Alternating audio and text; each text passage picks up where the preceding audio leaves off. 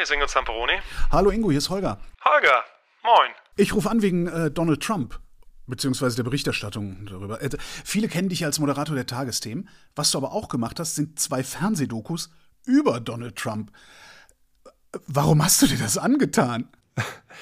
Naja, in erster Linie, weil es mich im Alltag ja so sehr persönlich auch beschäftigt. Meine amerikanische Frau und ich reden täglich fast darüber. Ähm, die Familie, wie man in den Dokus auch sehen konnte, ist sehr politisch gespalten und ich kriege regelmäßig E-Mails von meinem republikanisch wählenden Schwiegervater und äh, insofern dachte ich, okay, das beschäftigt mich so sehr. Äh, und ich glaube, da gibt es Menge auch zu erzählen und zu erklären und, und warum bestimmte Dinge passiert sind. Das war ja kein, kein, kein Unfall in der, also aus Sicht für manche ist es, war es ein Unfall, aber im Sinne von, es ist nicht automatisch passiert, sondern es gab Beweggründe, es gab äh, Anlässe, es gab ähm, Motivationen dafür dass ein Donald Trump Präsident werden konnte und nach wie vor die Schlagzeilen so beherrscht. Und daraufhin haben wir dann gesagt, okay, das lässt sich doch vielleicht wunderbar in ein journalistisches Gefäß gießen und da sind diese beiden Dokus entstanden.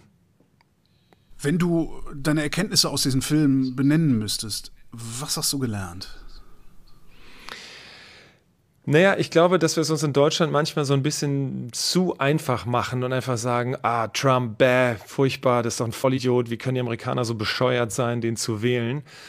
Und ich glaube, es ist, auch wenn das politische System relativ schwarz-weiß ist im Sinne von A oder B. Es ist auf Klarheit ausgerichtet, anders als bei uns, wo es Koalitionen gibt und dann gibt es dann irgendwie noch Koalitionsverhandlungen und dann muss man Kompromiss schmieden und so weiter und so fort. Ist es dort eben A oder B. Und es gibt Motivation, wie ich eben sagte, für Menschen wie mein Schwiegervater, Herrn Trump zu wählen, auch wenn der persönlich den furchtbar findet. Aber ähm, es sind halt äh, Gründe, die man verstehen muss, um zu kapieren, was da passiert. Und, äh, und, äh, und zu den Gründen, die ich da gelernt habe auf diesen beiden Drehreisen auch, war in erster Linie, dass ähm, dass da eine Menge Frustration auch äh, bei vielen ähm, Anhängern von Trump äh, geherrscht hat und herrscht und dass es sehr auch darum ging, dem vermeintlich etablierten Parteiensystem äh, auch mal den Mittelfinger zu zeigen. Da ist auch eine, eine, Menge Wut, die sich da kanalisiert einfach. Und Trump war so geschickt, ähm, wenn man das so bezeichnen möchte, das am besten anzuzapfen. Also das äh, muss man ihm dann auch lassen. Auch jetzt, wie er, wie er die Schlagzeilen wieder beherrscht und alle sagen, ach, ist doch jetzt endlich mal genug. Aber er, er schafft es immer wieder. Gut, zum einen sind es seine juristischen Probleme, die ihn automatisch in den Schlagzeilen halten, aber auch er schafft es immer wieder, ähm, da seine, seine Base, wie sie genannt wird in den USA, auch zu motivieren. Und, und das ist der Grund, warum er bei den Umfragen in den republikanischen Vorwahlkämpfen, die ja bald dann anfangen, im, in einem halben Jahr, derzeit zumindest noch vorne liegt. Du sagst es, Trump äh, stand diese Woche in Florida vor Gericht. Äh, auch hier bei uns war das mediale mhm. Interesse, ich finde, irritierend groß. Ga, hm. ich, es gab Live-Ticker, als wäre der Leibhaftige mhm. erschienen. War bloß halt nicht ganz so spannend. Es gab Berichte von seiner Geburtstagsfeier in irgendeinem Restaurant. Vor zwei Monaten haben sie, haben sie seine Fahrt zum Gericht aus Hubschraubern gefilmt. Ähm, ja. Ist dieses Maß an Aufmerksamkeit der Sache angemessen? Ja und nein. Also das amerikanische Medien und diplomatische Antwort, ne? Das amerikanische Medien und auch vor allem äh, Nachrichtensender da voll einsteigen und das dann komplett, äh, also das fand auch ich da, tatsächlich, da wurde die Koffer, die aus dem Flugzeug rauskamen, gefilmt, als er da in New York zum Gerichtstermin geflogen war aus Florida, ähm, wo ich auch dachte, also Leute, jetzt äh, halt mal den Ball flach. Aber schon bei Trump ist das Phänomen, und das ist immer so ein bisschen die Frage, was ist Henne, was ist Ei?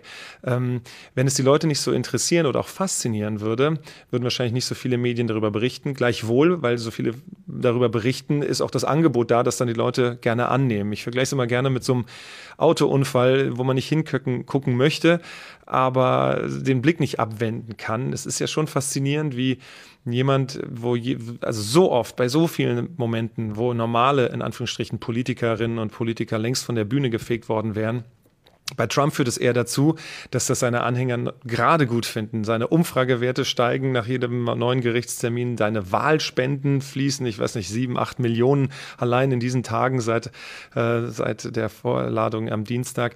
Also ähm, das ist einerseits schon faszinierend und es ist deswegen dann doch auch angemessen, weil es um einen potenziellen Kandidaten der einen beiden großen Parteien zur Präsidentschaftswahl im kommenden Jahr führt. Allerdings sage ich das gleichzeitig, kommendes Jahr, das ist noch lange hin bis November 24. Da ist die Frage, muss das jetzt schon so sein? Also ja, man muss da, glaube ich, nicht immer jede einzelne, jeden einzelnen Schritt darüber berichten. Aber ich glaube, das, bei, bei, Trump weiß man halt nie, was passiert. Das ist im, im, ganz neutral gemeint auch das Spannende dabei. Ne? Man guckt immer so fasziniert und gebannt dazu.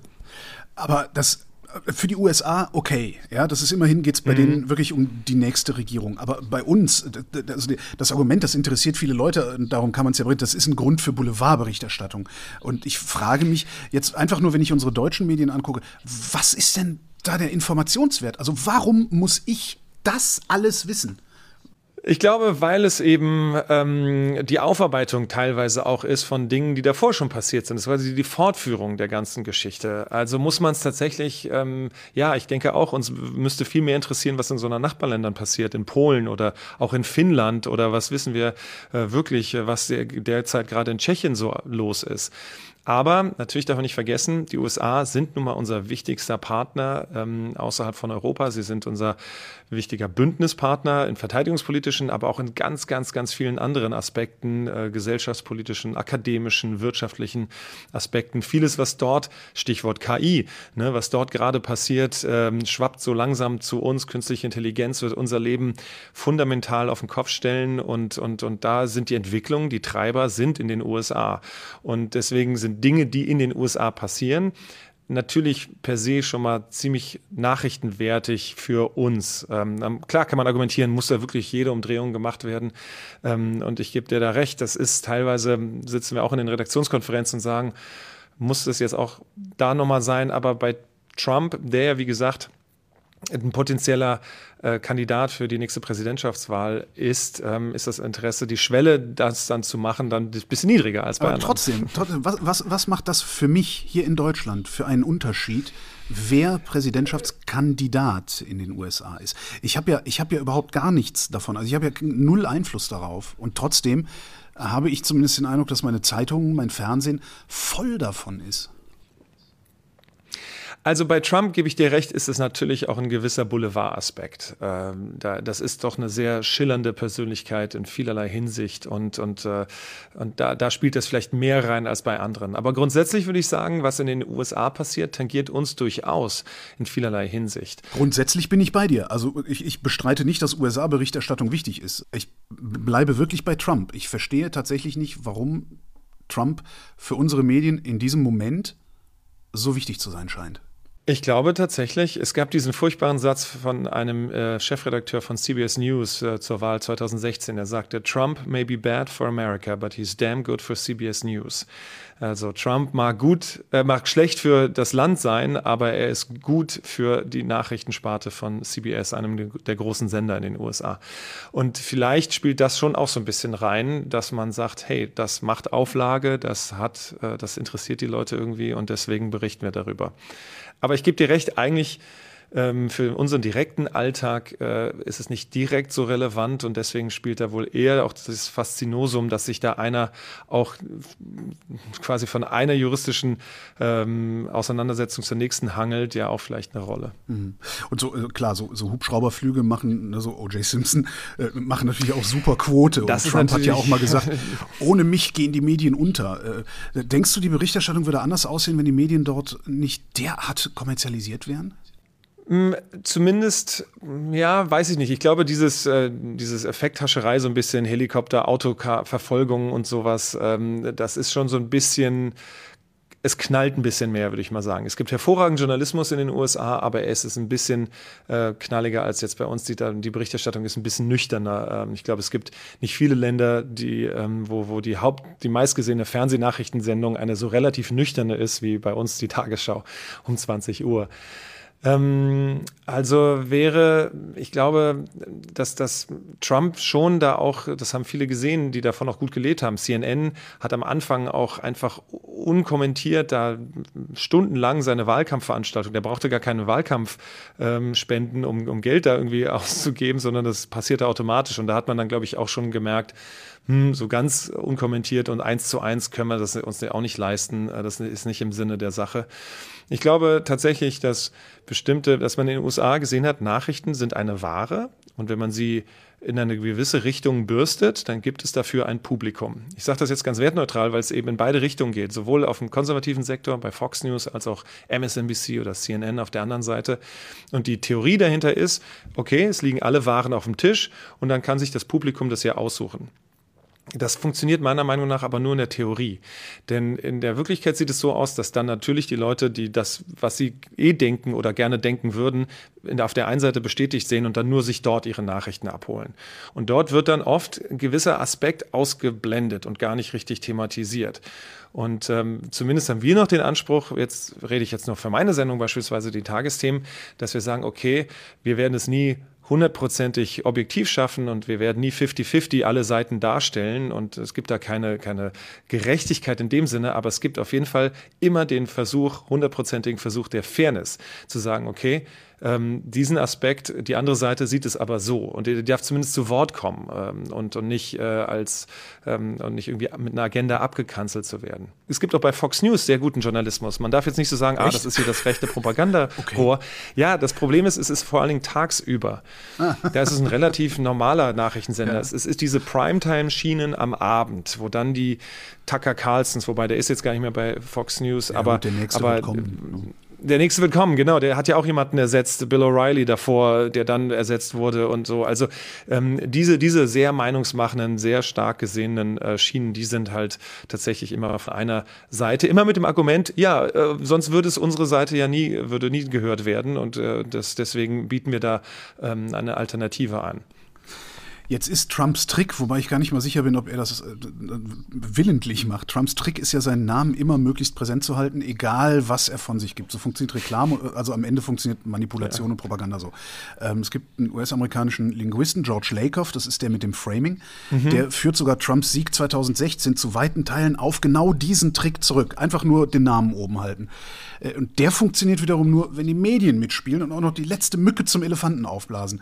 Äh, und die Medien wissen das. Hat Kahn Mioska hat das sogar selber gesagt diese Woche in den Tagesthemen. Wir wissen das.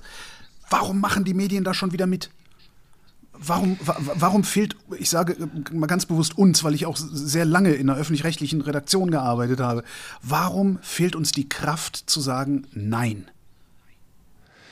Ich weiß gar nicht, ob sie uns komplett fehlt. Ähm, und das Problem ist, dass wir so ein bisschen in so einer ähm, ja, Lose-Lose-Situation uns befinden. Denn wenn man nicht über bestimmte Dinge berichtet, die gesagt werden, auch empörende oder Dinge, die zu Recht eigentlich nicht gesagt werden sollten, ähm, dann verschieben gerade Populisten wie Trump, ähm, aber auch hier bei uns in Deutschland haben wir das schon oft erlebt, Grenzen.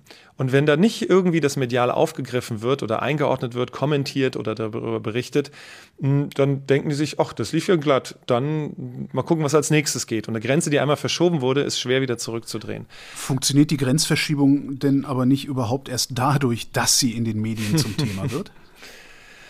Ja, aber stell dir vor, wir greifen bestimmte Dinge nicht auf und thematisieren es dann nicht. Ähm, dann, ähm, ja, dann wird das quasi akzeptabel auch. Also, dann muss ich mir auf Twitter anhören, dass es totgeschwiegen würde, aber das kann ich aushalten, dass da 20 Prozent Spinner mich anpöbeln. Das stimmt. Das ist auch so ein bisschen äh, quasi ein, ein, ein kaum zu lösendes Dilemma von Journalismus, denn wenn es ist schwer, nicht einer, einer, einer Sau hinterher zu jagen, wenn das ganze Dorf schon unterwegs ist auf den Beinen und der hinterher rennt und allein dadurch das schon eine Geschichte wird.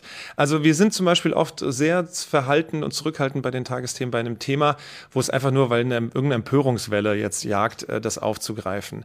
Aber sobald sich zum Beispiel Politiker verschiedener Parteien oder auch verschiedener Ämter sich einschalten und dazu kommentieren, dann hat, also es gibt ja verschiedene Kriterien für Nachrichten, aber Gesprächswertigkeit ist nun mal auch eins. Und es wäre ja auch komisch, wenn alle über etwas berichten und wir ignorieren es komplett, weil wir denken, ey, das ist doch jetzt äh, eigentlich unwichtig. Das ist nicht ganz immer einfach, da den richtigen Weg zu finden. Welche Möglichkeiten gäbe es denn über Trump oder ähnliche Phänomene, über die man eigentlich nicht berichten sollte, weil dadurch eine Diskursverschiebung stattfindet.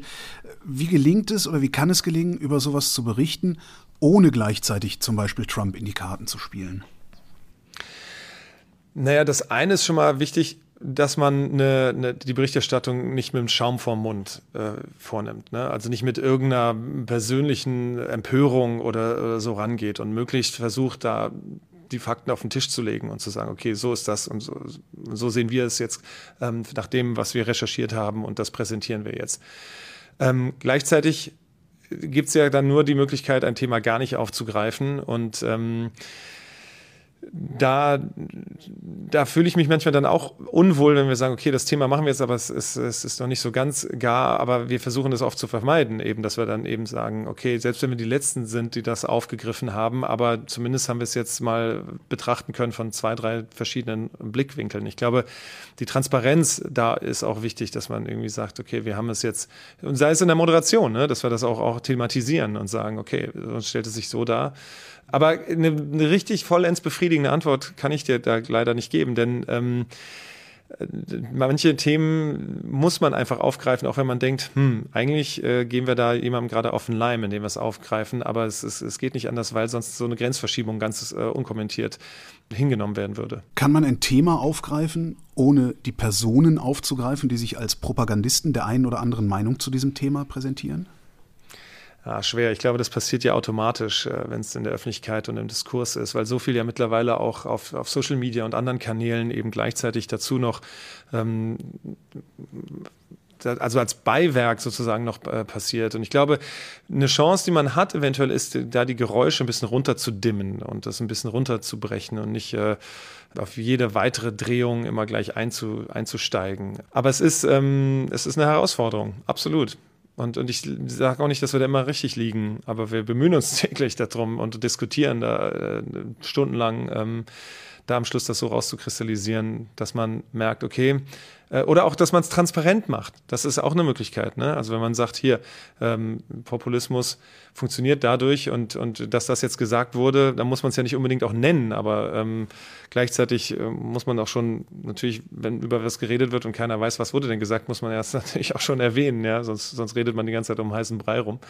Das sind so, so ein bisschen die, die, ähm, die Punkte, dass man sagt, hey, das ist ein klares Wahlkampfmanöver und, und, und weniger eine politische Überzeugung, sondern einfach so ein Testballon. Das kann man ja auch ansprechen. Wie wäre es mit einem Verzicht darauf, knackige Statements von Politikerinnen und Politikern einzuholen? Ja, das ist so ein bisschen diese Aufmerksamkeitsökonomie und wir versuchen das möglichst runter zu, zu brechen und, und möglichst auch äh, ein bisschen auch teilweise ähm, vielleicht das zuzuspitzen, ähm, äh, aber ohne dass es dann gleich zu irgendeiner boulevardesken Knaller-Headline wird. Und äh, das ist so ein bisschen das Schwierige, gerade auch beim Fernsehjournalismus, wo, wo man eben nicht, äh, wie jetzt in einem Podcast, eine, eine, eine längere Zeit hat, äh, sich dann auszubreiten, sondern dass es dann immer begrenzt ist. Gleichzeitig, glaube ich, funktioniert es schon auch, dass man nicht nur auf die knallige Aussage geht, äh, dass man nicht nur, also wir haben schon auch versuchen, eine gewisse Differenzierung reinzubringen, aber ähm, da müsste man sagen, okay, dann hören wir ganz mit Fernsehjournalismus auf, weil es gibt, da wird ja nur noch äh, quasi verkürzt und, und, und, und auf knackige Aussagen geschaut. Da gibt es ja nur einen Tagesthemen-Podcast.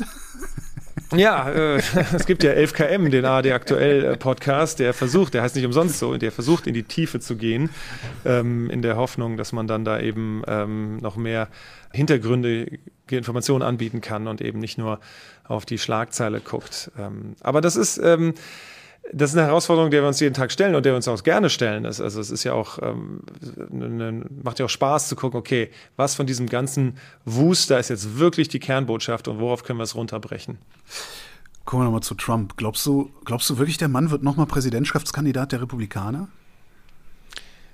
Das halte ich nicht für ausgeschlossen. Es spielt ihm sehr in die Karten, dass jetzt immer mehr Leute den Hut in den Ring geworfen haben und dadurch das äh, fragmentalisiert wird, das Feld. Also das, man, muss ja quasi ähm, nach diesem Winner-Takes-All-Prinzip nur einen Fuß weiter über die Ziellinie sein als der Rest und dann hat man gewonnen. Und, und wenn sich die Stimmen jetzt, je auf mehr Leute sie sich verteilen, desto leichter ist es dann dafür. Und er hat einfach, wir hatten vorhin davon gesprochen, dass der Name allein so präsent war. Den kennt wirklich in jedem Winkel des Landes, von letzten Felsvorsprung auf Hawaii bis ähm, zu irgendeinem Wald in Alaska. Ähm, äh, ist der Name bekannt, allein durch die Präsidentschaft, die er hatte, aber auch, auch das alles, was jetzt so weiterhin passiert und davor auch durch seine Fernsehpopularität. Diesen Vorsprung hat er einfach und das ist eine Ware oder eine Währung, die zählt.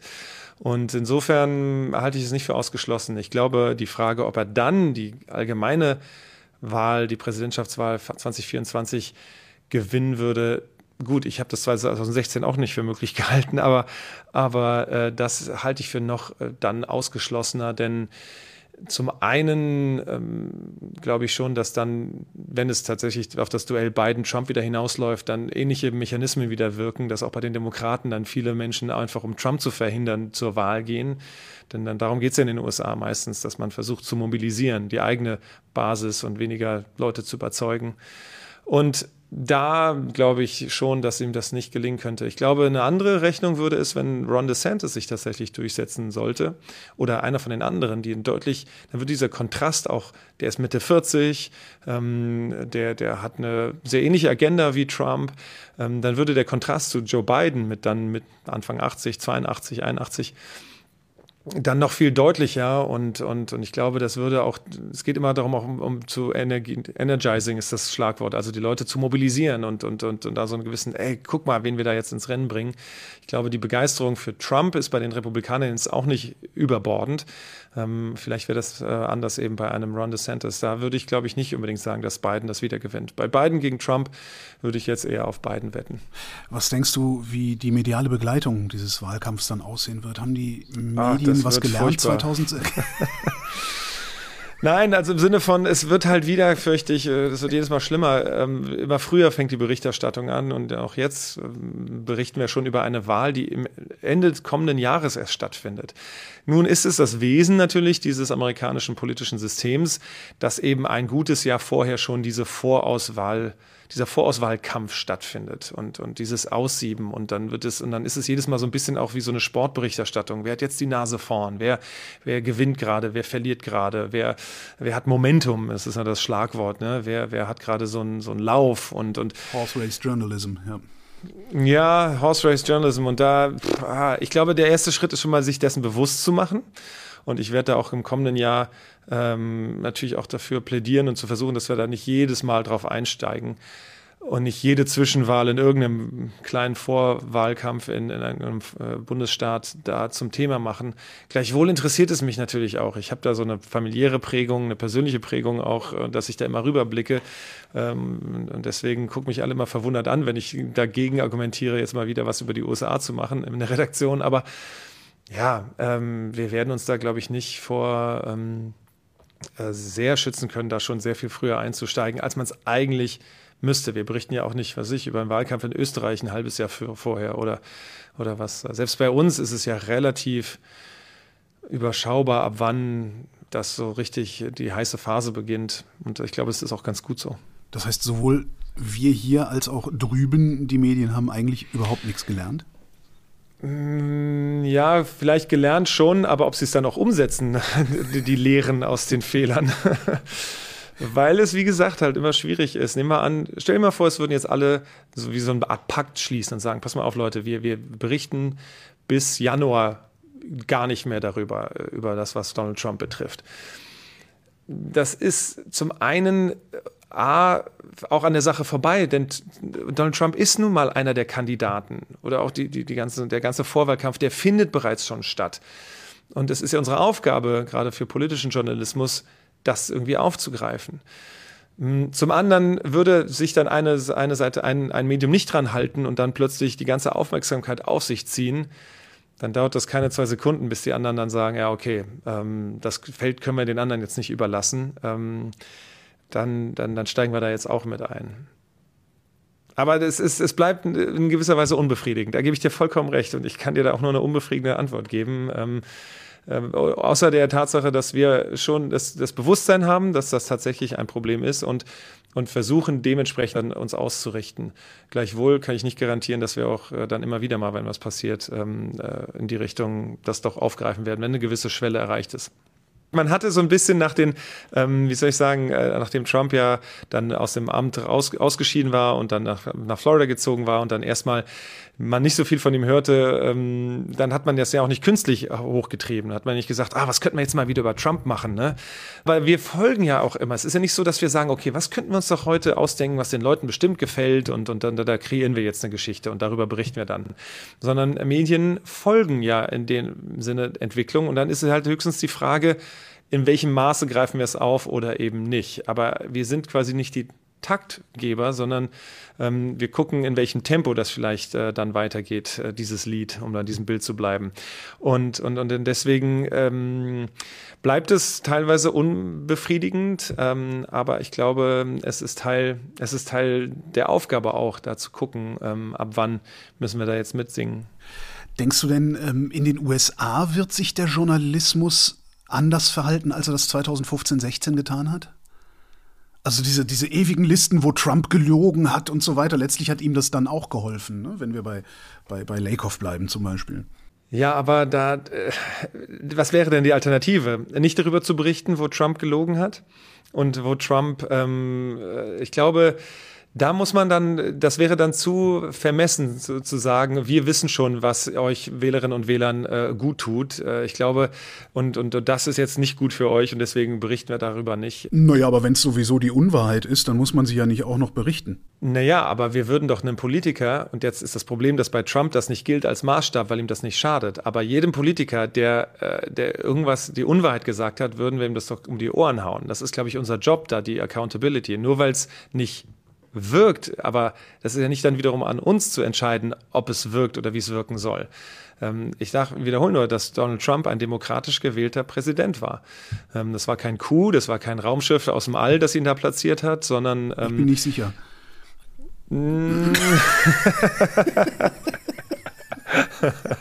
ah, ja unser Job ist es halt, äh, darauf zu gucken, äh, Accountability ist das Wort. Und, und ich glaube, was Medien in den USA gelernt haben, ist nicht einfach äh, ungefiltert das eins zu eins zu übertragen, aber schon darüber zu berichten, äh, was, was sind ja die Punkte. Wenn ähm, ihm das letztlich nützt, äh, glaube ich, dann ist es, dann ist das ein Kollateralschaden, wenn man so will, ähm, den man aber nicht schon den Journalismus dann anlasten kann. Denn ich glaube, ähm, die Dinge nicht anzusprechen und zu thematisieren und festzustellen, Moment mal, er hat das gesagt, aber in Wirklichkeit äh, war es so, ähm, widerspricht meinem Verständnis und, und äh, von, von Journalismus.